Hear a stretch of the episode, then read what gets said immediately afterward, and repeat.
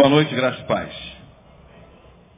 Vamos remir o tempo, porquanto os dias são, vão se acelerando e são maus.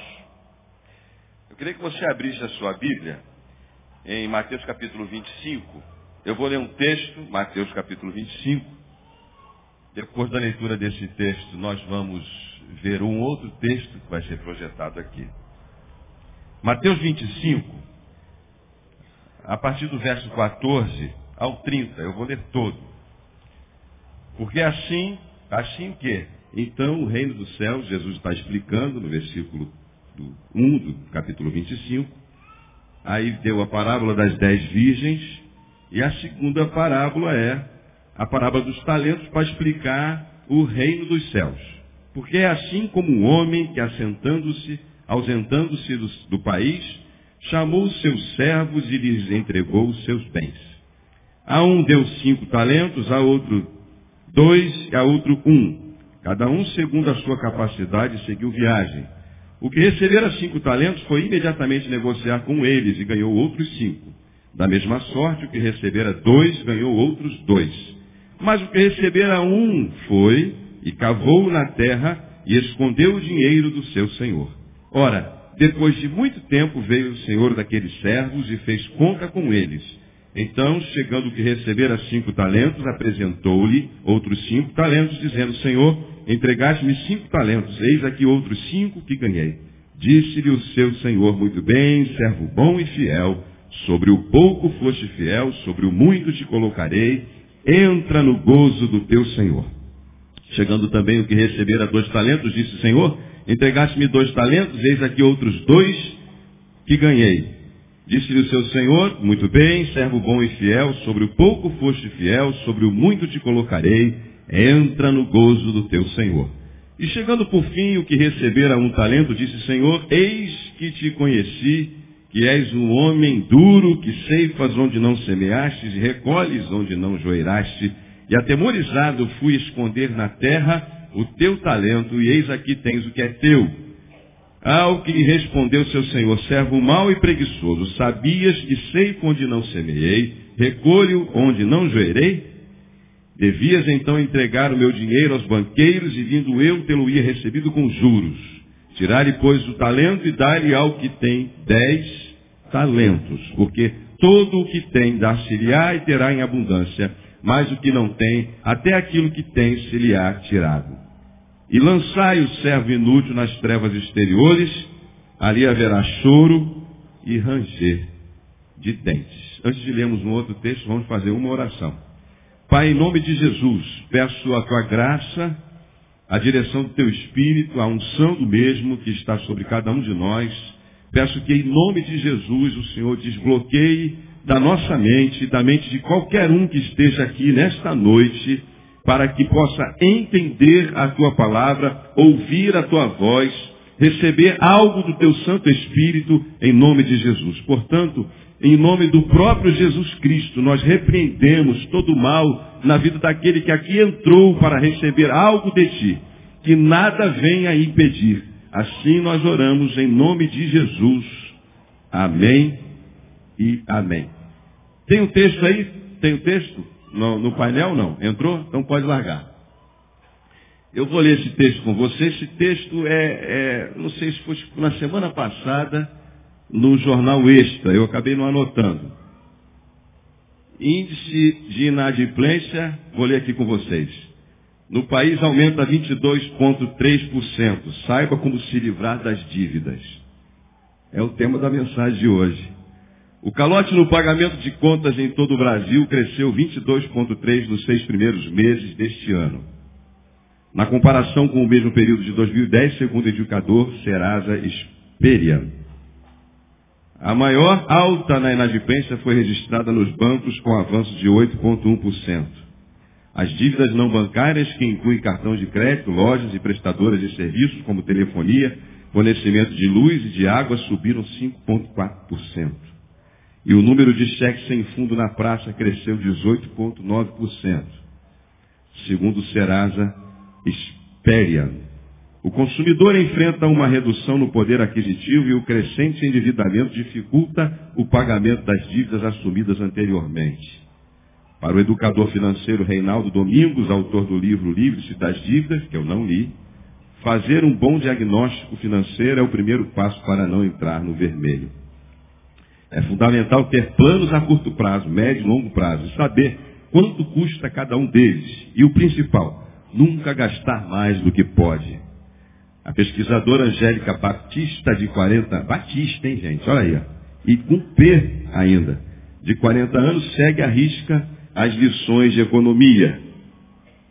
Costumo separar o décimo terceiro para pagar o cartão de crédito e todo o acúmulo de dívidas, porque os juros são altos. Os dez mandamentos para, não, para quem não quer se endividar. Fazer diagnóstico financeiro anualmente. Dois, ter no mínimo três sonhos, curto, médio e longo prazo. Três sonhos. Elaborar um orçamento financeiro mensal. Poupar mensalmente parte do que ganha para sonhos. Gastar menos do que ganha. Ter limites de cartão de crédito inferiores aos seus rendimentos. Não usar cheque especial se possível não ter manter reservas para situações emergenciais. É para rir ou para chorar?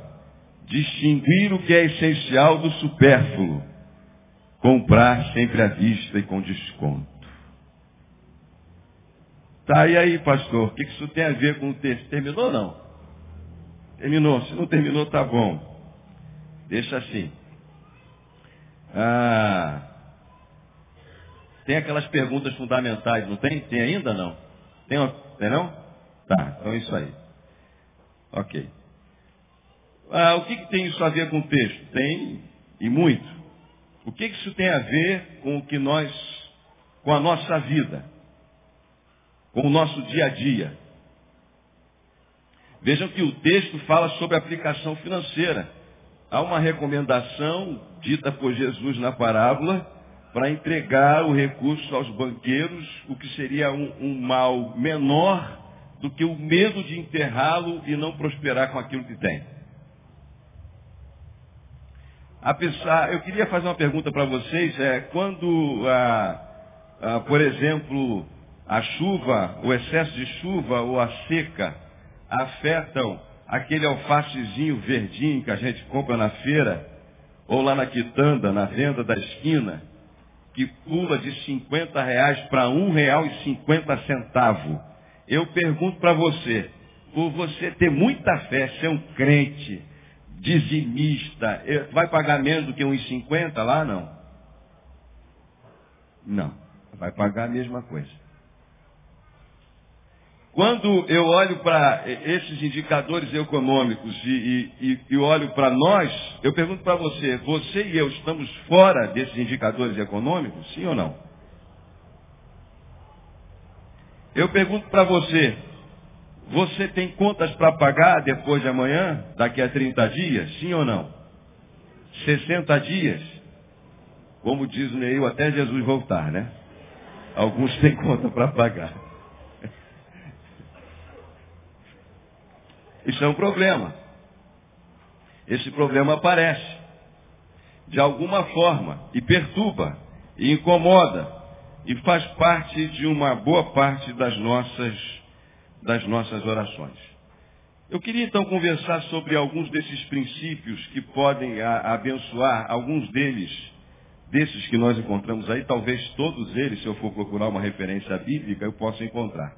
Não é esse o meu propósito.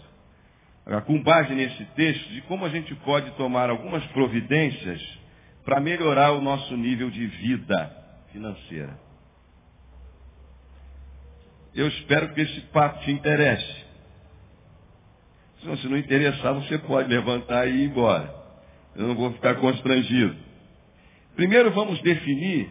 Aí eu queria uma ajuda do painel. Está me ouvindo bem o painel? Vamos usar a tecnologia juntos. Isso eu não passei para vocês. Eu queria que vocês fizessem como se fosse um quadro, eu estivesse rabiscando, que eu vou colocar alguns números, se vocês puderem projetar depois. Um talento valia na época, quando Jesus está falando de uma parábola, e ele fala em talento, alguma coisa vai na cabeça de quem está ouvindo. Ah, um talento? Um talento valia 6 mil denários ou dracmas.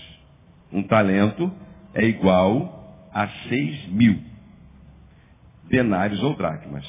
6 mil denários, um denário, um denário correspondia a um dia de trabalho de um trabalhador comum.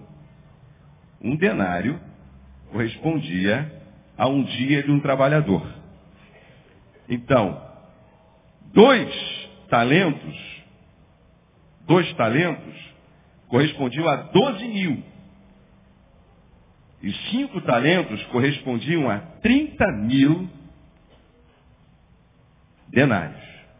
Então, para eu ganhar 6 mil denários, ou um talento, eu teria que trabalhar em meses, 200 meses. Se não quiser colocar os meses, 16 anos. Para ganhar um talento, se eu fosse um trabalhador comum daquela época, teria que trabalhar 16 anos. Para ganhar dois, 32 anos. E para ganhar cinco, 80 anos. Por aí.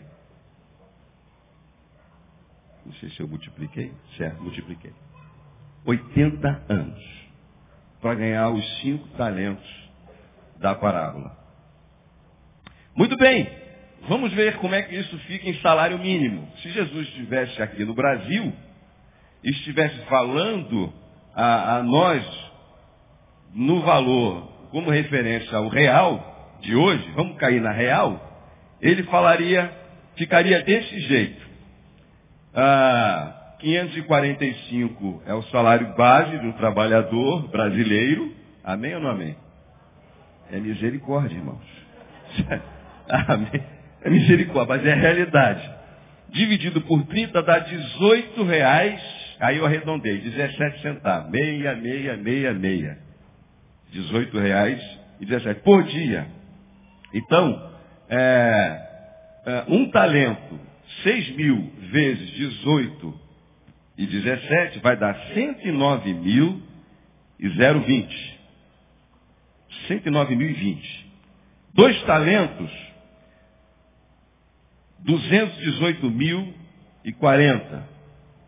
Cinco talentos, 545 mil e 100. Ou seja, Jesus está dizendo assim, a um foi dado 100 mil, a outro foi dado duzentos e tantos mil, e a outro foi dado 500 mil. Isso era a matéria. Qualquer um que entendesse um pouquinho de matemática, ou quando Jesus estivesse falando a parábola, diz assim, olha, na real ele está falando, o que ele está querendo dizer com isso? Tem a história da parábola. Mas literalmente falando, pegando os valores de uma moeda que era ou, ou, ou em ouro ou em prata, era isso. Segundo a maior parte dos estudantes. Dê uma olhadinha rápida, que isso aqui eu já tinha feito algum tempo atrás, esses cálculos aqui. Refiz hoje. A maioria concorda que a, a, um talento vale 6 mil é, denários. Então, o que são talentos? O que são talentos? Aí é uma definição minha de talentos, com base nessa parábola.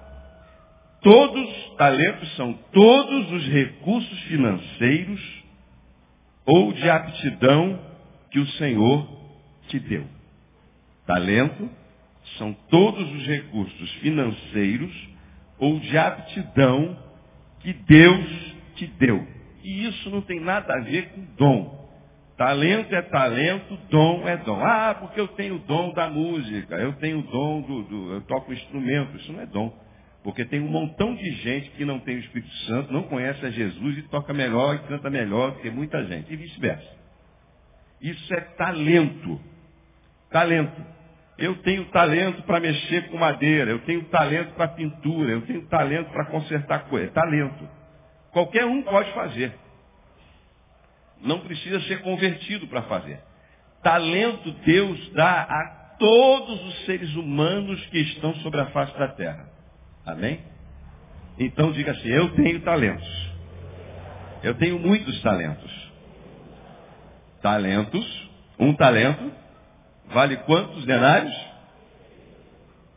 Você está dizendo, eu tenho muitos? Muitos quê? Talentos. Você tem talentos.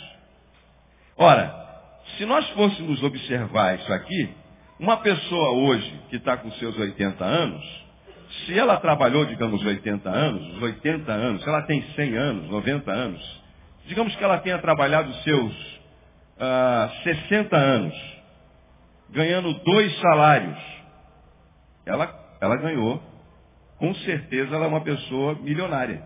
Ela gastou ao longo da sua vida mais de meio bilhão. Vocês entenderam? Vocês entenderam como a gente gasta dinheiro ao longo da vida? Se você é um trabalhador que ganha cinco salários mensais e trabalhar durante aí um período X, você vai, vai ao longo da tua vida consumir um milhão de reais. Você é um milionário. Vamos lá. Quais são então as tuas habilidades?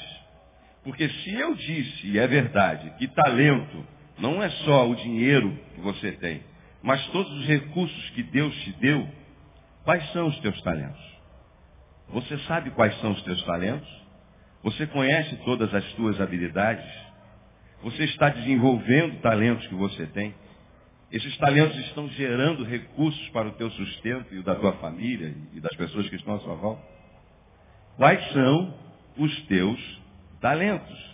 Quais são as aptidões, os recursos que Deus tem dado a você?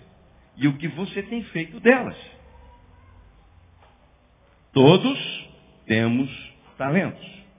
Um consultor financeiro, eu não anotei o nome ouvindo na rádio por esses dias, ele disse que a carreira de sucesso é estabelecida quando você define aquilo que você mais gosta de fazer, aquilo que você mais ama fazer e sabe fazer bem feito. Então, como ser bem sucedido naquilo que eu vou, na minha carreira profissional? Escolha, faça algo que você goste de fazer e tenha habilidade de fazer e permaneça naquilo. É a recomendação dele. Muito bem. Vou dar, vou dar uma, uma ilustração. Há muito tempo atrás, há muitos anos atrás, eu, eu ouvi uma entrevista, que eu não consegui o nome dessa pessoa, ah, no Jô Soares, de um cidadão que começou a sua vida de empresário vendendo balas. Eu já o ouvi por algumas vezes, por umas duas vezes. Ele estava com um parente doente, acho que a esposa, precisando comprar um remédio, não tinha dinheiro para comprar o um remédio. Algumas pessoas já balançaram viram pediu um dinheirinho emprestado para comprar o remédio, e no caminho ele decidiu não comprar o remédio, ele decidiu comprar mais balas, e vender mais balas, e com o dinheiro da venda ele comprou o remédio, comprou mais bala, pagou, pagou quem devia, comprou mais bala, e foi vendendo balas, vendendo doce, e ele tornou-se o dono de uma distribuidora de doces, e eu não sei como é que ele está agora, e ao mesmo tempo, ao mesmo tempo um palestrante ensinando empresários e um monte de marqueteiro no mundo ganhando 5, 10 mil reais por palestra. Eu ouvi esse cara, fantástico. Ele começou com 12, 12 reais, 20 reais, um, o que seria em reais hoje, uma micharia, vendendo bala. Estabelecendo alguns princípios que estão nesse texto que nós acabamos de ler. O princípio da multiplicação e não do consumismo. Porque, porque a maioria dos brasileiros e de, de nós que aqui estamos, de muitos de nós que aqui estamos, não todos, estão com problemas financeiros. Porque nós vivemos numa sociedade de consumo. Nós não paramos para pensar como vimos ali, se precisamos ou não realmente daquilo que vamos comprar. Nós compramos. Não compramos por necessidade, compramos por gosto, porque queremos. Você não precisa de dez bolsas, as mulheres, mulheres, por exemplo, né? Vou começar com as mulheres. Você não precisa. Fala Deus. Toca, Senhor. A mulher não precisa de dez bolsas para carregar bagulho. Os seus pertences. Desculpa aí, bagulho. A bolsa da mulher, né? tem tanta bugiganga dentro, vai colocando tudo dentro, quanto maior, pior. Eu pergunto aí, mulheres, eu estou falando mentira? Quanto mais espaço tem, mais coisa cabe dentro. Ai, gente. Ai. Pois é, a verdade liberta, né? A verdade liberta. Ora, você não precisa de dez. Agora, se você tem recursos para ter dez, não tem problema nenhum. Mas se você não tem, se torna um problema. Isso é uma dificuldade para você. Eu, eu fiquei pensando esses dias, eu não posso devagar muito, eu fiquei olhando assim. Eu digo, eu estava no carro, parado no sinal, olhando as pessoas andarem. Eu gosto de observar tudo que acontece ao meu redor e de redor. E eu digo, pois é, por que, que a gente tem que usar sapato? Por que, que a gente tem que usar tênis? Disse, pois é, nós, nós criamos o asfalto, criamos a calçada, os nossos pés não foram feitos para andar em cima desse troço. Deus nos criou descalço para caminhar na grama e na terra. tem que comprar tênis. E por aí vai. Se eu fosse falar só por aí, ah meu Deus do céu. Gente, e sociedade e consumo. Ok, vamos, vamos observar então um pouco o texto. Tá bom, pastor? Vamos, já tá bom, já entendi. Estou dentro, estou enquadrado dentro dessa história. Está todo mundo enquadrado dentro dessa história. Eu preciso então saber como é que eu vou melhorar essa situação. Muito bem. Primeiro eu gostaria de dizer para você que o texto diz, eu não vou estabelecer uma ordem lá tão homilética não, porque eu gosto é de homilete mesmo. É, o, o, texto diz que Deus vai requerer conta de tudo aquilo que ele te deu. No versículo 19 diz que ah, o Senhor veio, depois de algum tempo, para prestar contas daquilo que você recebeu. Deus vai requerer de você tudo aquilo que Ele te deu na vida. Dentro do tempo que Ele te deu. Nós vamos prestar contas. Ainda bem que nenhuma condenação há para os que estão em Cristo Jesus, né, irmão? Amém ou amém? Não é para ninguém ficar com medo. Mas tem prestação de contas.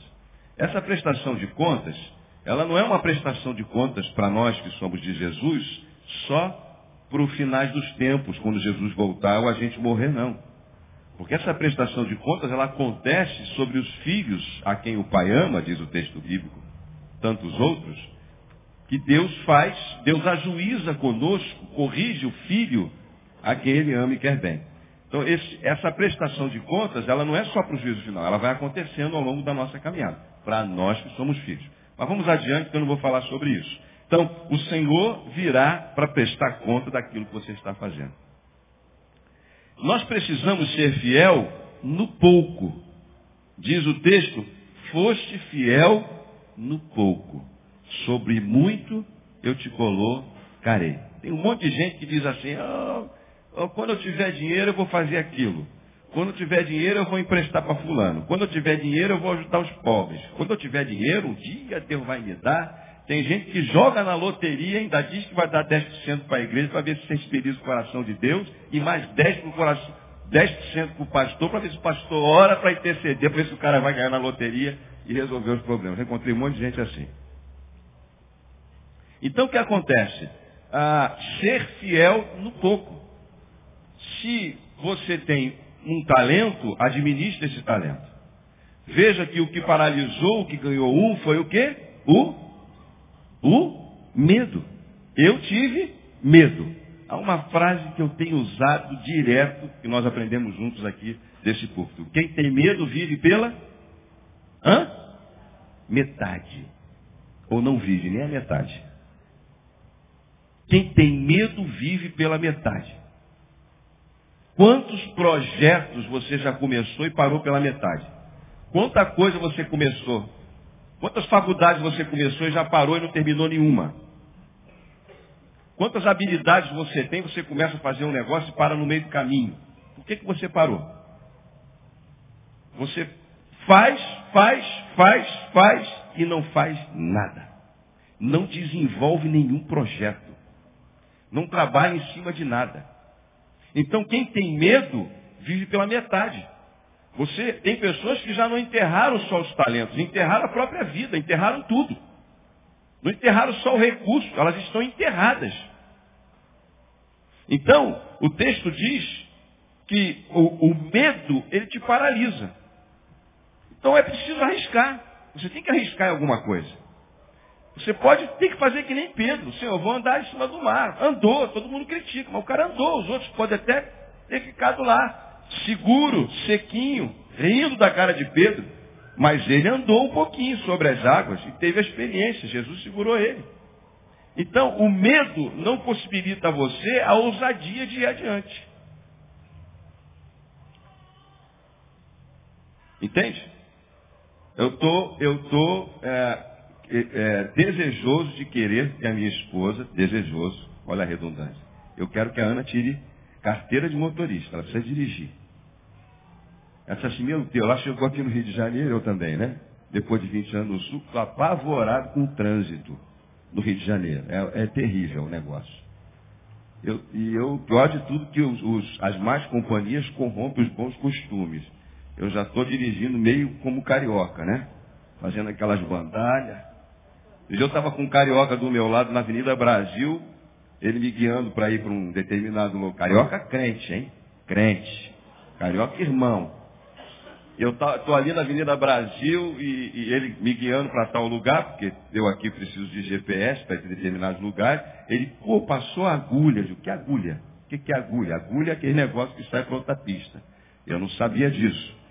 Ele disse, para ali, para ali, todo mundo passa por cima da, da do canteiro na Avenida Brasil passa para o outro lado ali. Eu digo, você ficou maluco, cara. Isso aqui é Avenida Brasil. Você ficou doido. Nós vamos dar uma volta, vamos pegar outro caminho. Não, não faço isso de jeito nenhum. Pois é. Aí vai dando jeitinho, vai dando jeitinho. O que a gente vê de carro amassado aqui no Rio de Janeiro é uma barbaridade. Para-choque quebrado. Quem trabalha com para-choque deve estar ganhando dinheiro. Vamos adiante. Então, ela precisa vencer o medo de dirigir aqui no Rio de Janeiro para poder dirigir. Quantas mulheres desistiram antes de começar? Eu saí lá do sul de uma ovelha que ela tentou cinco vezes para fazer a carteira de motorista, soube agora que ela conseguiu, mas tentou. Tentou a primeira, rodou, a segunda rodou, a terceira rodou, mas ela está com a carteira dela. Você tem que vencer o medo para ir adiante, amém? Pode repetir comigo? Eu preciso vencer os meus medos para ir adiante.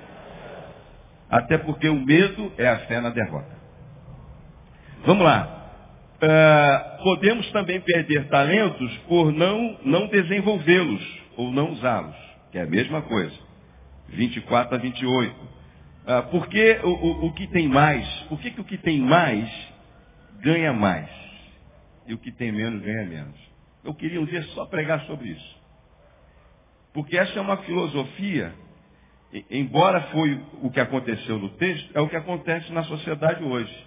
Quem tem mais continua tendo mais, e quem tem menos continua tendo menos. É verdade ou não é verdade? O que Jesus está querendo dizer com a parábola não tem a ver com aquilo que a gente está vendo na sociedade. O que Jesus está querendo dizer é muito simples. Isso se dá em todos os aspectos da nossa vida cristã. Se Deus te deu talento e você não usou, Ele não vai te dar outro. Você não foi fiel no pouco, no que Ele te deu. Te deu dez talentos, você não está usando metade dos dez. Está usando metade de um. Ele vai dar o que para você? Não tem como. Aí você está lá, vindo para as campanhas de oração, pedindo oração, pedindo, fazendo jejum, fazendo das tripas corações para resolver os seus problemas. Não resolve. Daqui a pouco eu vou dizer para você, eu vou terminar dizendo para aqueles que são dizimistas, mas Senhor, por que, eu sou dizimista e a prosperidade financeira não vem? Eu dou o dízimo de tudo, eu dou até uma oferta. Deixa eu dizer uma coisa para você. Quem gosta de comer feijão? Carioca gosta de comer feijão. Eu gosto de comer todo tipo de feijão, de tudo quanto é cor. Eu ainda não comi um tipo de feijão que eu não goste. Pode ser que eu venha comer. Veja bem. Veja bem. Digamos que eu, eu distribuísse aqui um quilo de feijão para cada um de vocês. quilo de feijão. Chegamos na igreja, o pastor deu um quilo de feijão. Você recebe um quilo de feijão? Quantos recebe um quilo de feijão? Meu irmão, olha. Pois é, é por isso que você fica do jeito que você está. Quem recebe um quilo de feijão? Um quarto do auditório disse eu recebo, os outros não. Entende como é que é o negócio? Só dizer assim, eu recebo um quilo de feijão, Senhor. Graças a Deus pelo feijão. Amém, irmão? Amém. Pois é. Então preste atenção. Digamos que você sai daqui com um quilo de feijão. E aí, amanhã você vê a notícia, levou o teu feijão. Amanhã sai a notícia no jornal que não existe mais feijão sobre a face da terra. Não tem mais feijão. Todas as plantações acabaram. Eu pergunto para você. Quantos vão pensar assim? Pô, eu tenho, sou o único que tem esse quilo de feijão. Vou fazer a minha última feijoada e vou rir da cara do mundo todo. Quantos comeriam esse quilo de feijão? Levanta a mão, por favor. Seja sincero. Seja sincero. Um, dois, três. Mais alguém comeria? Quatro. Deus abençoe. Pode baixar a mão. Deus abençoe. Deus abençoe. Estão completamente perdidos, vocês que levantaram a mão. Viu como é que tem gente perdida? Meu Deus do céu. Agora, quantos plantariam esse feijão? Quantas não?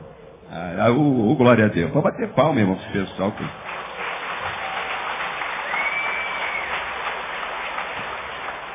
Agora, deixa eu dizer uma coisa para você. Deixa eu dizer uma coisa para você. Tem uma turma que não levantou a mão nem nu, nem nu, nem outro. Esse é aquele que o verdugo vai dizer assim, choro e ranger de dente.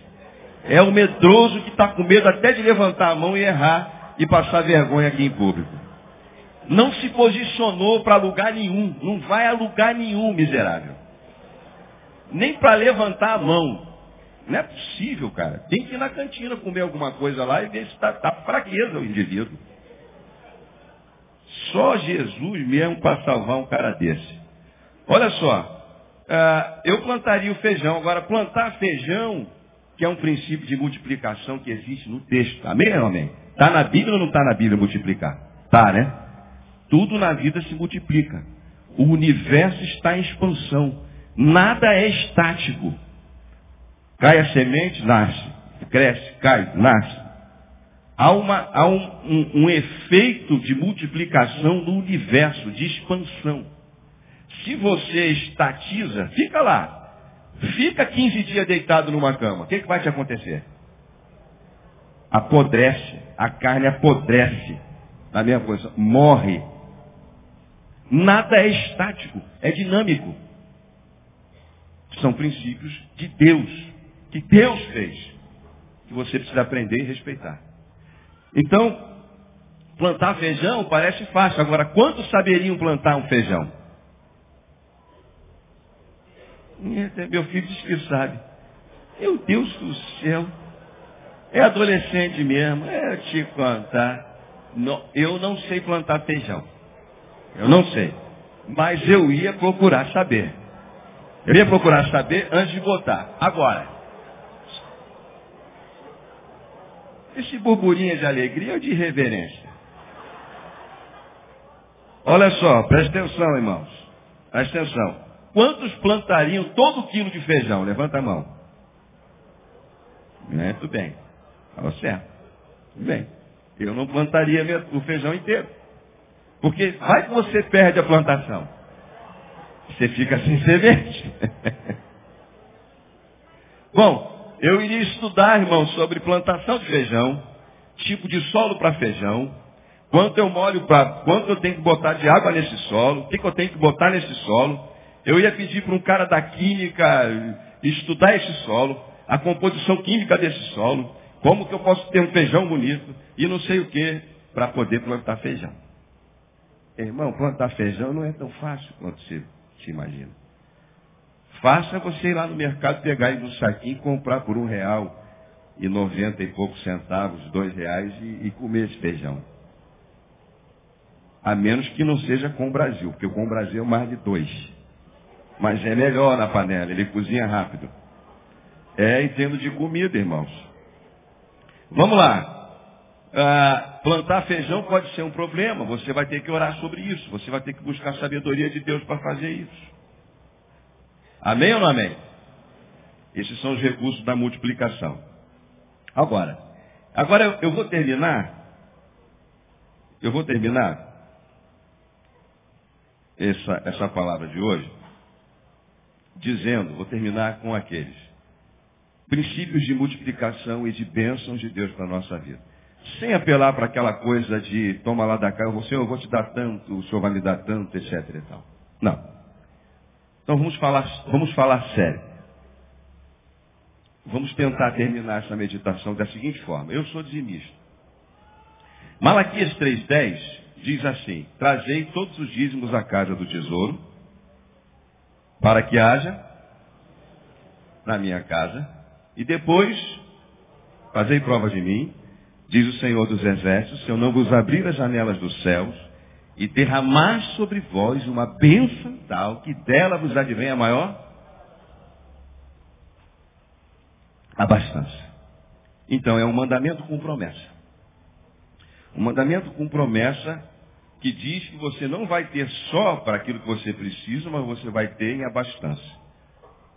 Ter em abastança significa que você tem para compartilhar. Observe é, se eu não me engano nesse texto, também está falando sobre isso.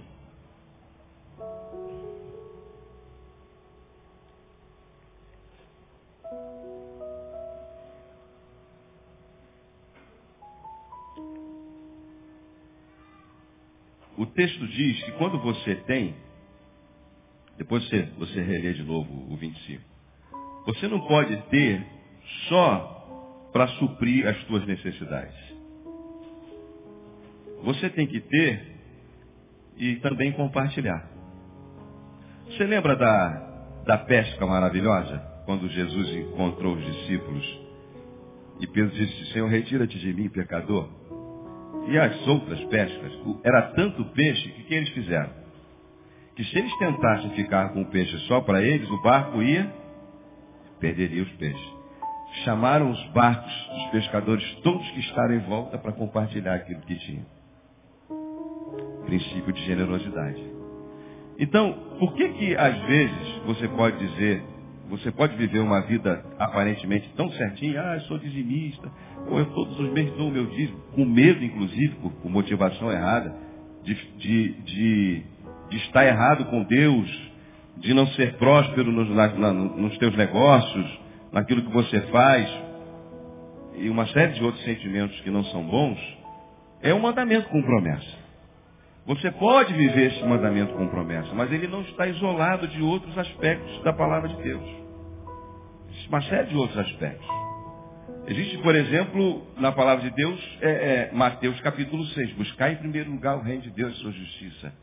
E todas estas coisas vos serão acrescentadas. Sim, ali é uma outra promessa condicionada a você buscar o reino de Deus em primeiro lugar.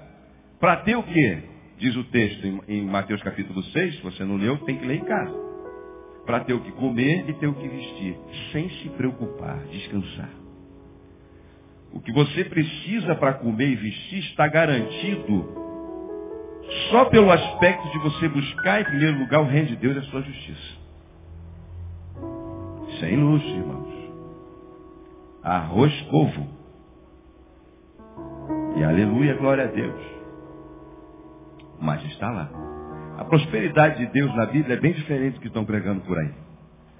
Aí eu queria que você observasse comigo, rapidamente, é, é, Provérbios capítulo 19, eu estava ali, eu estava ali lendo, e é interessante, você vai ouvindo aqui no púlpito algumas, alguns desses textos, Olha só, o que se compadece do pobre, versículo 19 17, empresta ao Senhor, que lhe retribuirá o seu benefício. Eu estou te citando algumas coisas, alguns elementos, existem tantos outros. Olha só, Provérbios 19, 17, que se compadece do pobre, empresta ao Senhor, que lhe retribuirá o seu benefício. Agora, evidentemente que você não pode fazer com sentimento que não seja o amor ao teu próximo. Evidentemente. mas é um, um, uma atitude com promessa. Agora, outros elementos, outros elementos. Versículo 15. A preguiça faz cair em profundo sono. O ocioso padecerá de fome. Porque o ocioso está o quê? Pá? E quem está parado está tá morto. Está liquidado. Apóstolo Paulo, orientando a igreja, disse assim, quem não quer trabalhar, fica com fome. Quem não quer, não é quem está desempregado. Então, existe uma série de outros elementos que incluem, não é só chegar aqui na igreja, pegar o envelope de dízimo, anotar lá, e às vezes, matematicamente, o camarada ele quer ser tão, tão certinho, que ele pega a, a, a calculadora e 999 e 20. Deus não está interessado nesse cálculo. E 29. Porque se o teu coração é generoso, essa conta até se perde. Ela se faz desnecessária se o teu coração é generoso. Então existe uma série de princípios, de textos, de por exemplo, Salmo capítulo 1, que é um texto áureo para a minha vida, que diz que, Salmo capítulo 1 diz que poderemos ser árvores plantadas junto a ribeiros de água, cujas folhas não caem, ao dar o seu fruto na estação própria, cuja folha não cai, tudo quanto fizer, tudo quanto fizer prosperar. Você sabe o que é você fazer e dar certo? Como a gente escuta, o fim de todas as coisas é melhor do que o meio e o começo. Agora tem, tem um padrão para esse, esse texto. Bem-aventurado é o homem que não anda segundo o conselho dos ímpios. Não se detém no caminho dos pecadores. Não se assenta na roda dos escarnecedores. Ele tem o seu prazer na lei do Senhor e nela medita de dia e de noite. Aí você quer a prosperidade. Pô, eu trabalho, tudo, tá, mas com quem que você anda? Para no bar da esquina para encher a cara, com fulano, com ciclano, com beltrano. Falar besteira, abobrinha, porcaria. Quem, em quem que você está no caminho? Qual o teu prazer está em quem? Em que? Eu poderia ser até mais rigoroso. Vou aliviar. Então tem uma série de coisas. Aí para você, que eu não sei se é o teu caso, especificamente, que achando que, vindo à igreja, ouvindo bons sermões maravilhosos, sendo dizimista, maravilha, maravilha, ofertante, maravilha, continua. É suficiente? Não é. Porque eu conheço um monte de gente que faz tudo isso e está com problemas em sua vida. É... Estamos terminando, agora concluímos. Eu não sei o que você vai fazer com o quilo de feijão que você recebeu essa noite. Eu não sei. O que, que muda para você? Deixa eu dizer algumas coisas. Todos os grandes consultores financeiros dizem assim, se você está com problema, jogue seu cartão de crédito fora. Rasguei. Eu quero dizer para você que eu estou no caminho, já melhorei muito. Eu quero dizer para você que a Bíblia diz que existe tempo de vacas magras e gordas. Individuais, regionais, sociais e mundiais. Porque nós vivemos dentro de um sistema humano que nada tem a ver com Deus, a dívida dos Estados Unidos, se não for paga, vai alterar o, a, a comida que você come. Que é o que a gente está ouvindo essa semana. Que a bolsa não sei do que da Grécia, dos de, de ciclano de Beltrano, e a Europa e não sei quem a, afeta o teu feijão com arroz. Mas nós temos o Senhor. E o reino que vem do alto tem princípios diferentes daqueles que nós vivemos. Porque são princípios espirituais, não são naturais. São princípios de Deus, de quem caminha com Deus. Mas nós não somos alienígenas, embora extraterrestres já sejamos. Porque a Bíblia diz que nós não pertencemos a esse, não pertencemos a esse mundo. Nós estamos no mundo, não pertencemos dele, mas nós temos que viver com isso. Infelizmente, eu preciso daquele plástico. Não dá para ficar andando com moeda. Tem que passar um cartão. Agora você tem que saber viver nesse planeta e nesse sistema que não foi Deus que criou. E aí não dá para conversar sobre isso agora.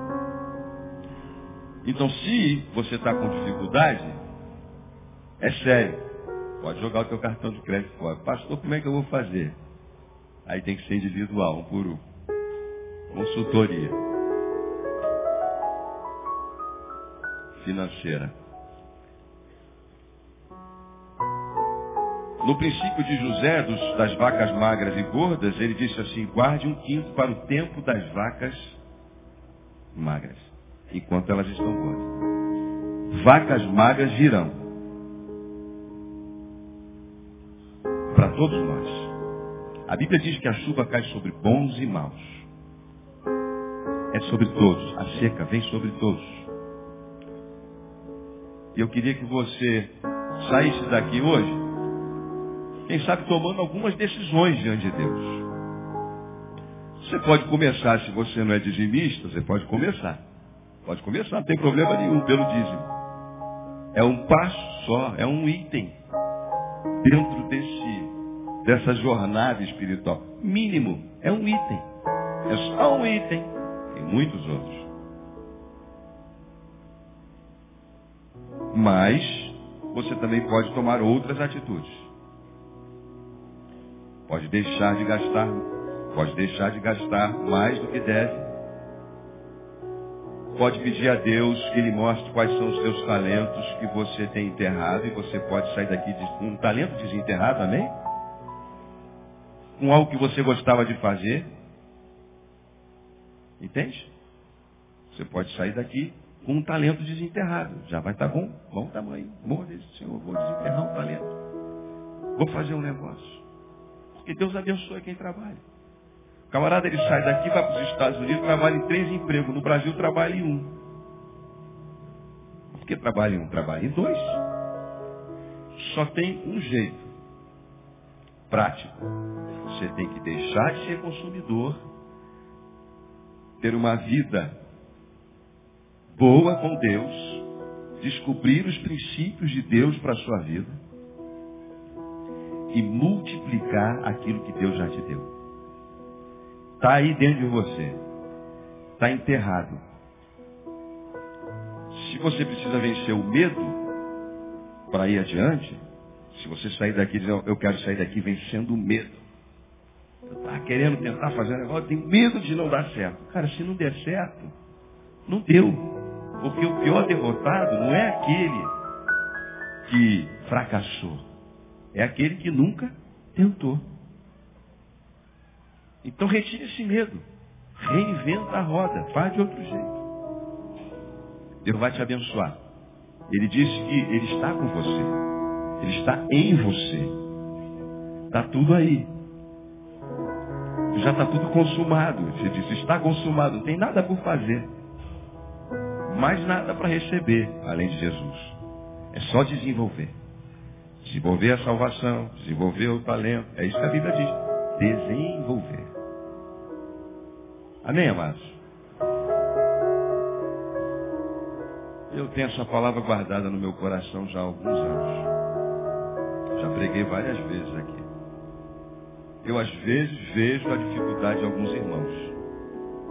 Fazem o passeio da família em 10 vezes, o cheque de 45 reais volta.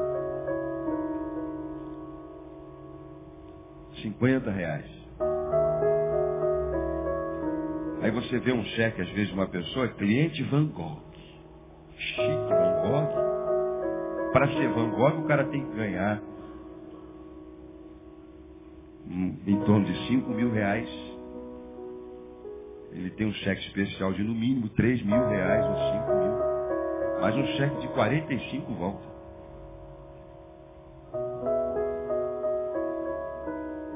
Problemas.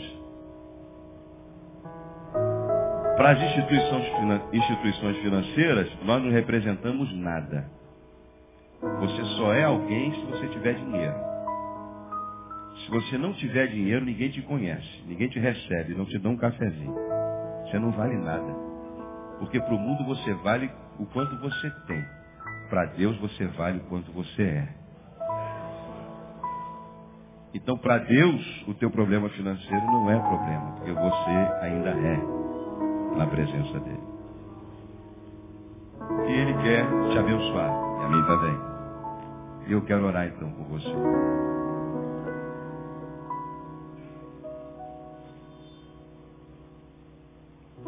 Podemos ficar em pé para essa oração?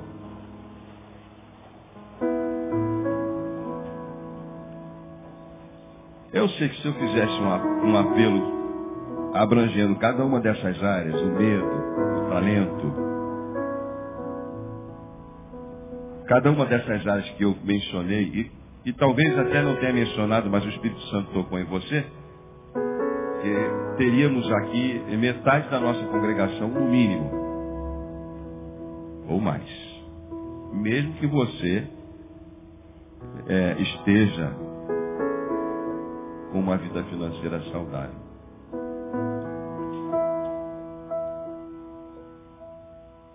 Mas eu não vou fazer isso. Então eu queria que você fechasse os teus olhos, eu vou fazer uma oração junto com você. E dissesse para Deus qual é o teu medo.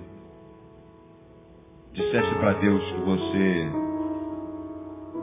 precisa saber quais são as suas aptidões os teus talentos. Pedisse perdão a Ele, quem sabe se você enterrou algum talento que não está sendo multiplicado na sua vida, você tem talentos.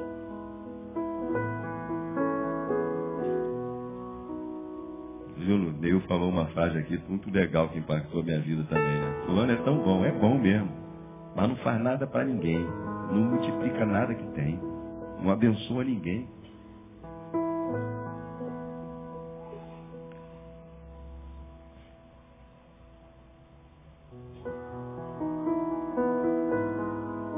Até de Deus, o Deus que a gente diz que quer mais, Senhor, eu quero mais de ti. Enquanto você não multiplicar aquilo que dele está em ti, enquanto você não valorizar aquilo que ele já te deu, não vem mais.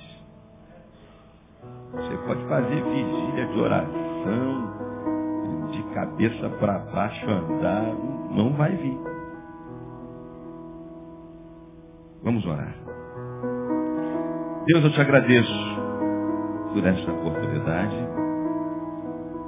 Te agradeço pela vida do teu povo, da tua igreja, por tudo que aqui foi ministrado através do louvor, da música, da vida do pastor Neil, da oração, pelo clamor do teu povo, e que em nome de Jesus, o Senhor nos ajude nessa caminhada, a vivermos no mundo que tem um sistema que não é teu e precisamos viver nele. Mas vivendo o teu reino, vivendo os teus princípios, com a sabedoria que vem do alto, em nome de Jesus.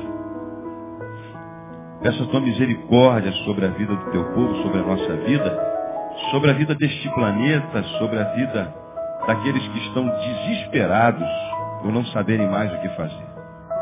Eu peço que haja multiplicação de talentos na vida dos teus filhos. Eu peço que os medos sejam vencidos em nome de Jesus.